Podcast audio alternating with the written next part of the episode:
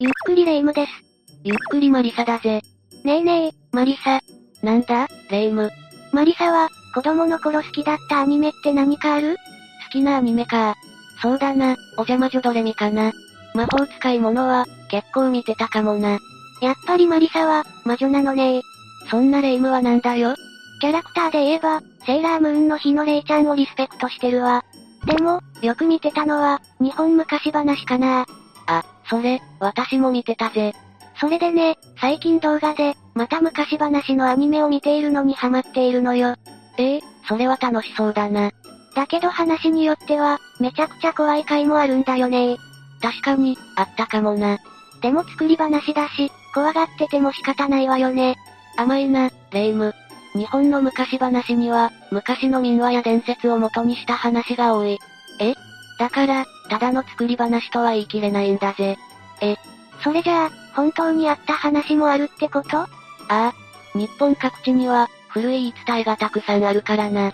それらの話を忠実にアニメで伝えてくれているんだ。そう考えてきたら、なんか怖くなってきたわ。それじゃあ今回は私からも、日本の怖い伝説について詳しく解説してやろう。始まったわね、日本マリサ話。今回は5つ厳選した。もちろん、ランキング形式で解説していくぜ。ワクワクしてきたわ。では、早速スタートだ。第5位は、首地蔵だ。首地蔵、名前からも怖そうね。山梨県の県道31号線を走っていると、道路脇にこの首地蔵がある。2メートルは余裕で超える大きさということもあり、見たらかなり衝撃を受けるだろう。そ、そんなに大きいの首地蔵は、大きな銅石に、ぴょこんと乗った小さい頭が特徴だ。不思議な作りね。それがな。この小さい頭というのは、後から付けられたものなんだ。どういうこと最初は頭がなかったってことどうも、そうらしい。そうらしいって、いつ建てられたお地蔵さんなのそれも不明だ。いつ建てられたのかも、わからないのああ、そればかりか、誰が建てたのかも不明だ。そんなことあるのね。だが、この首地蔵には、ある伝説がある。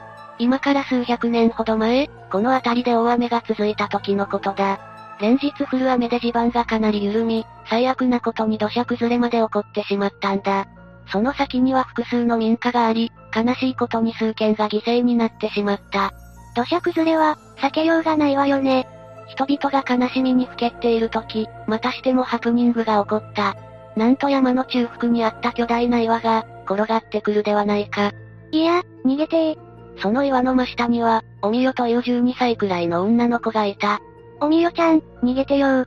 おみよは逃げようとしたが間に合わず、転がってきた石に潰されてしまったんだ。そんな、さらに、おみよの背中には赤ん坊がいたことが分かった。え、おみよは、生まれたばかりの赤ん坊の子守りをしていたんだ。ショックすぎるわ。ここから、おみよのたたりが始まる。たたりこの事故が起きてからというものの、落ちた石から謎の声が聞こえるようになったんだ。それは、誰かのすすり泣く声のようだった。うん、たたりだわ。しかも、この地域に住む赤ん坊たちにまで奇怪な現象が見られるようになる。何が起きたの毎日のように夜泣きしたり、何かに怯えるようになったりしたらしいぜ。絶対、おみよちゃんと赤ちゃんの霊が関係しているわね。そんな時、村に立ち寄った僧侶が、この話を耳にしたんだ。僧侶は、おみよたちの供養のために石の上に地蔵の頭を作り、上に乗せてみた。すると、ピタリと奇怪な現象が病んでしまったらしいぜ。石を上に置いただけなのに、それから村人たちは、毎日供養を欠かさなかったという。おみよちゃんたちは、供養して欲しかったのかもね。それから数年が経った頃、道路の拡張工事をするために、この石をどかさなければならなくなった。嫌な予感ね。しかも、石自体を割ろうとしていたらしい。あら、それは危険すぎる。そこで石屋によって、石に穴を開けることになった。だが、その後石屋は、急な高熱を出して寝込んでしまったんだ。やっぱり、それからというもの、たたりを恐れた工事関係者は、石をそのままにして、今のような位置に地蔵として置かれた、というわけだ。そうだったんだ。謎の地蔵だと思ったけど、おみよちゃんたちの供養のお地蔵様だったのね。次は第4位、沢良池だ。さわら池池の伝説か。もしかして、とんでもないものでも見つかったお、さすがレイム。このチャンネルで、かなり成長したんじゃないかえっへん。当てずっぽうだけどね。山梨県にある沢良池が注目されたのは、あることが発端だった。昭和59年に突然、この沢良池の水が干上がってしまったんだ。突然。そんなことあるんだ。しかも干上がった池の中に、一本の剣が刺さったまま見つかったんだ。池の中に剣って、漫画のような話ね。この剣は、長さが80センチほどで錆がとにかくすごかったそうだ。ってことは、最近埋められたものじゃないってことね。調べてみると、なんと奈良時代より前に作られたもの、という結果が出たんだ。奈良時代しかも、それより前かもしれないんだ。なんか、伝説感が出てきたわね。だが、剣の謎はこれ以上わかっていない。誰が、いつ、どうして池に刺したのか多くの疑問だけが残されてしまったんだ。結局謎のままになっちゃったのね。だがな、この沢良池には、まだ伝説が残されているんだ。まだ何かあるの沢良池というのは、余山という山の中腹に存在している池なんだ。標高は1240メートル、面積は1ヘクタールほどある、楕円形の高原湿地になっている。結構大きな池だったのね。現在は開発が進んでいることもあって見ることが難しくなっているが、昔は珍しい植物や動物、昆虫などが生息する池として有名だったんだぜ。ええそんな貴重な池だったんだ。そんな沢良池には、その昔、大蛇が住んでいたという伝説がある。大蛇蛇、大嫌いよ。大蛇が住んでいた頃の沢良池というのはな、暗くて、うっそうとした森で覆われていたんだ。その中に蛇がいるとか、怖すぎる。沢良池の近くに行くと、大蛇が出てきて飲み込まれる恐れがあった。だから、誰も沢良池に近寄らなくなったんだ。蛇が人間を飲み込むなんて、恐ろしすぎるわ。この大蛇というのはな、人間が化けた姿なんだ。はい正体は、ゲジュバンバという老婆だ。老婆が朝起きて鏡を見ると、なんと額に角が生えていたそうだ。そんな姿を見て老婆は、ひどく落ち込み、塞ぎ込むようになったんだ。それはかわいそう。しまいには自殺を試みて、この沢良池にたどり着き、入水したってわけだ。そんなに追い詰められていたのね。 1532から1555年の天文の頃、あまり左衛門の城という領主の息子二人が、沢良池で船釣りを楽しんでいた時だった。なんと池の底にいた、この大蛇に引きずられるように池に沈んでいったという。ひー。当然、二人の捜索をしたが、いくら探しても出てこない。そこで左衛門の城は、領民たちに大蛇の駆除をするように命じたんだ。領民たちは、あらゆる方法を試して大蛇をおびき寄せようとするも、一向に出てこない。痺れを切らせた領民たちは、池に沢良の木を投げ入れたり、石やお仏まで投げ入れたりしたそうだ。お仏まで入れたのついに大蛇は、姿を現した。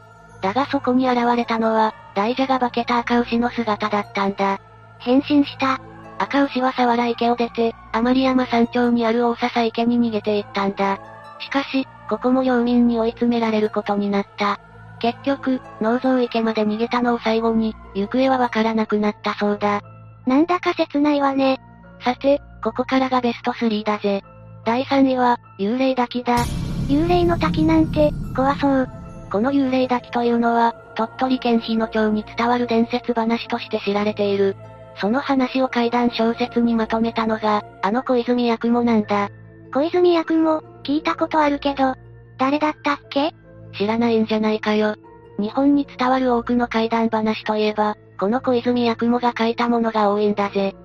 例えば、雪女や耳なし法一といった代表作があるぞ。え、知ってるわ。この人が書いてたんだ。小泉八雲はイギリス人でな、パトリック・ラフカディオ・ハーンが出生名だ。日本の国籍を取得してから、小泉八雲という名前を使うようになったんだ。あら、外国人だったんだ。そんな人が日本の階段を書くなんて、すごいのね。少々脱線してしまったが、幽霊滝という話も八雲によって再話された伝説の一つなんだ。どんな話なの骨董という作品の中の一部に収められている話だ。鳥取県日野町の黒板という場所に、滝がある。時は明治時代、冬の寒い時期だったそうだ。朝鳥場で働く女たちが、こぞって怪談話に明け暮れている時だった。階段話で盛り上がるとか、すごいわね、みんな。話もだんだん佳境に入った頃、女の一人がこう言ったんだ。今晩一人で幽霊滝に行ってみたらいいんじゃないかしらそれを聞いたみんなは、どっと笑った。それは、半ば冗談、かつ半ば本気のような提案だったからだ。だが、そんな話に乗っかる女まで出てきたんだ。もし、一人で行けたら、私が今日取った朝を全部あげるわ。うう、いらないから行きたくない。霊夢なら絶対拒むよな。そうすると司法から、私もあげる私のもあげるわと話がピークになった。ここで、安本おかつという女が立ち上がった。おかつは、大工をしている旦那の女房で、2歳の息子がいた。息子は、おかつの背中ですやすやと眠っていた。子供がいるのに、一人で滝に行くっていうわけおかつは再び、幽霊抱きに行くと宣言。行った暁には、みんなの朝をもらうと告げた。根性があるわね。おかつさん。だが、一人で行くため、その姿を確認できる術がない、という話になった。そこで、滝のそばの社に置いてある賽銭箱を持ってくることになったんだ。賽銭箱を持ってくるって、大丈夫かしら。そう話がまとまると、おかつは子供を背負った状態で滝へ出かけていった。おかつは、人通りの少ない道を急いだ。その日は晴れていたものの、凍てつく寒さだったこともあり、みんなとを締め切っていた。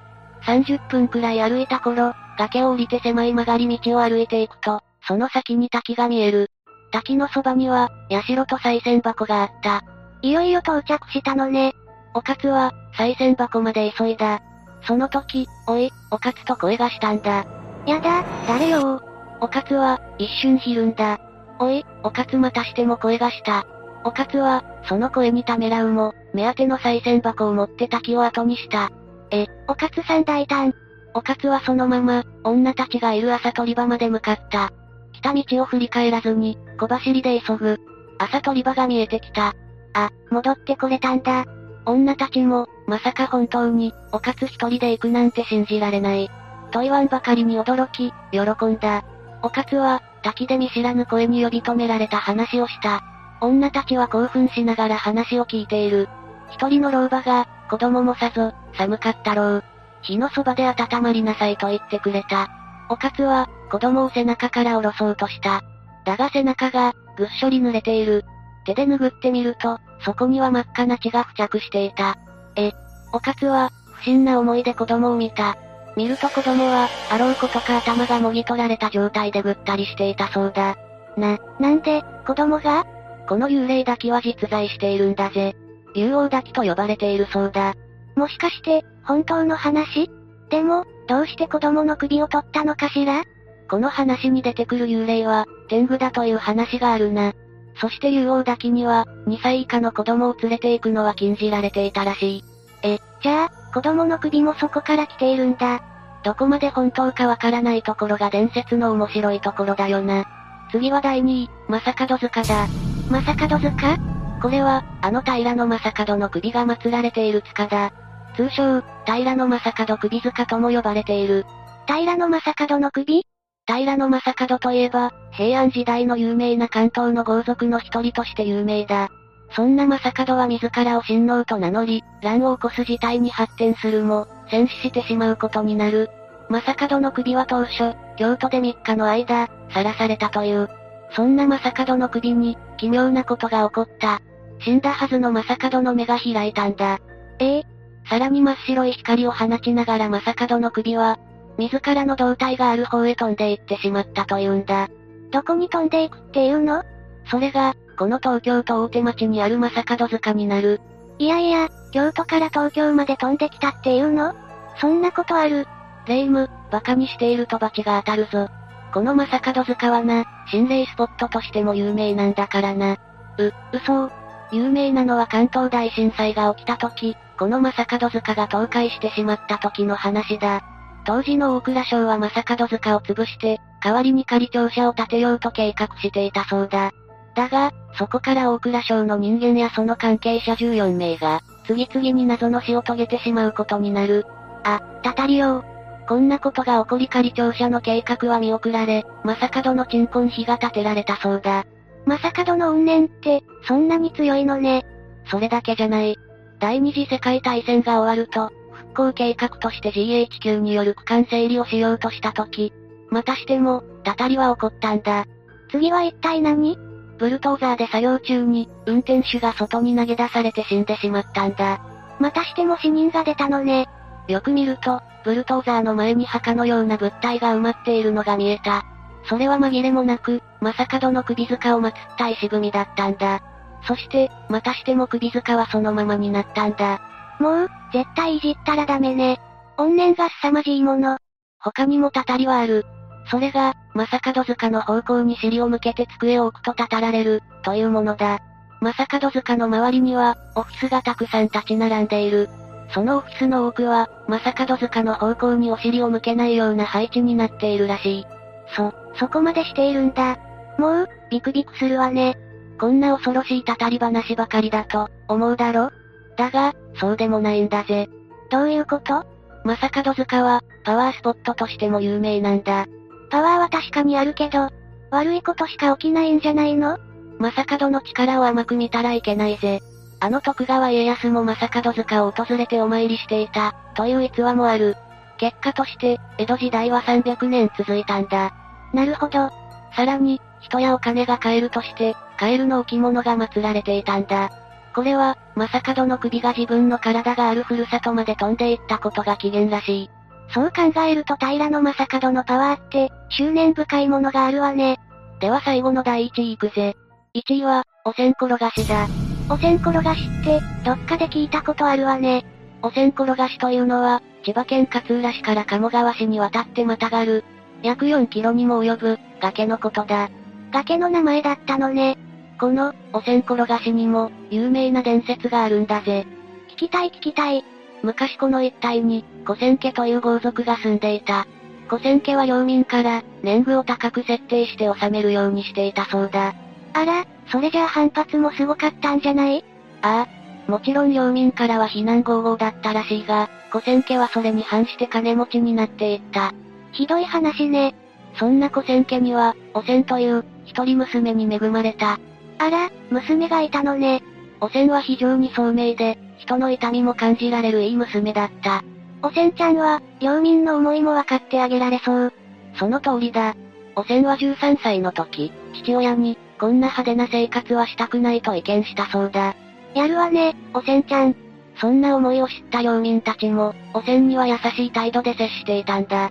そりゃあそうよね。汚染が18歳になった秋のことだった。その年はかなり豊作だったこともあり、古仙家はまたしても年貢を上げてきたんだ。ちっとも、おせんちゃんの気持ちが伝わってないじゃない。そのことを知った領民たちは、当然激怒する。そして、古仙家の襲撃を計画したんだ。そうしたい気持ちはわかるけど、野蛮なことはしないでほしいわ。ある祭りの夜、襲撃が決行された。酒に酔った状態で古仙家へ突入して、領主をすまきにして崖から落としてしまったんだ。ついにやってしまったのね。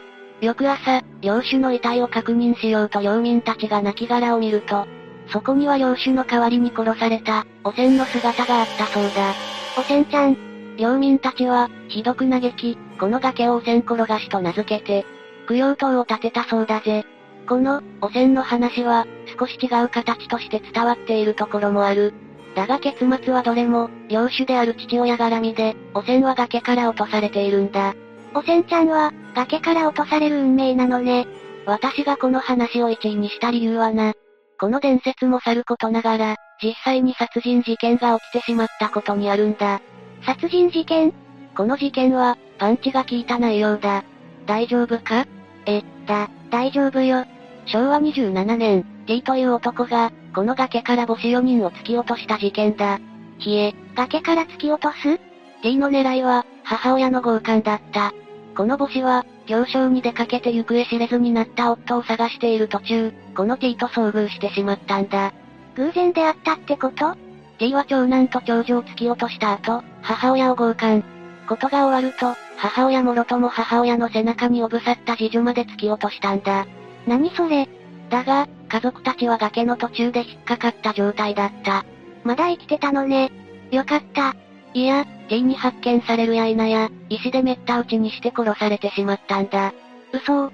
だが長女だけは、D から隠れるように逃げて、命拾いしたそうだぜ。よかったけど、家族が殺されたのに、長女だけ生き残るのも辛すぎるわ。そうだな。この T という男は、この事件以外にも殺人事件を数件犯している。そのどれもが、強姦を目的にした殺人だったんだ。ひどすぎて、何も言えないわ。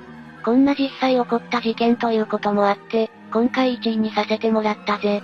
一番ショックな話だったわ。さて、解説は以上だ。伝説って、たくさんあるのね。本当のところはわからないけど、結構ショックなものも多かったわ。他にも伝説話はゴロゴロあるぞ。